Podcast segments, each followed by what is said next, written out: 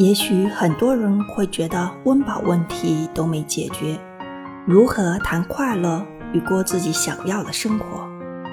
每个人都有自己无法企及的愿望，而内心才是我们真正快乐的发源地，也是我们如何让自己更接受现实中的生活，让自己更能从容地面对生活的源泉。